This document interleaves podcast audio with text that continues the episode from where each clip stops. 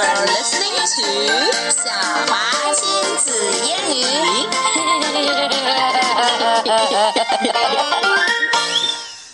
OK，现在我们来读 Looking After Gran 的短版。OK，第五阶的牛津树。All right，好，呃，你来添油加醋之类的。OK，有的可甜了。Begin. Looking after Gran.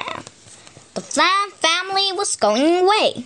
Look after Floppy, said Dad. A piece of cake. I will. Bye.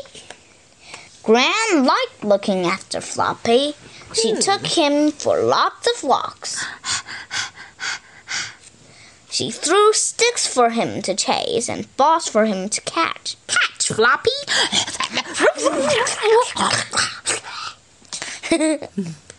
Gran had a motorbike. It was bright red. Jump in, said. Jump in, Floppy, said Gran. Yeah. Come on, it's gonna be fun. Gran put on her crash helmet. Where are we going? thought Floppy. Soon they were zooming into the town. Isn't this fun? said Gran. Not for me, thought Floppy. At last, Gran stopped. She parked the motorbike on the sand.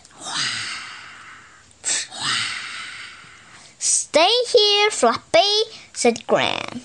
Look after the motorbike. I'm going shopping. Gran was away for a long time the tide started to come in.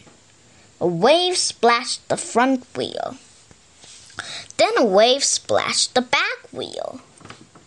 Gran has parked too close to the sea, thought Floppy. Floppy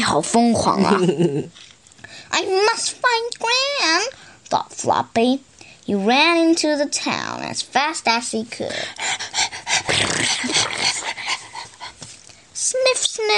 Went Floppy.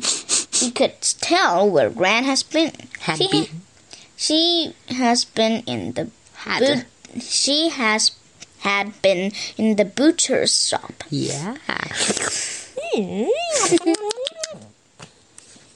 Yum bones, thought Floppy. Get out, yelled the butcher. Butcher. No dogs in here. Floppy ran back into the street. I must find Gran, he thought. sniff, sniff, went Floppy. Gran had been in the bread shop. Get out, yelled the baker. No dogs in here. oh no. Ah! Floppy ran back into the street. I must find Gran, he thought. Then Floppy saw Gran. She was in the hat shop. Floppy ran in and barked. Get out, said lady. No dogs in here. Come on, Gran, thought Floppy. Floppy ran out of the shop. Gran ran out after him. Come back, called the lady. You haven't paid for the hat.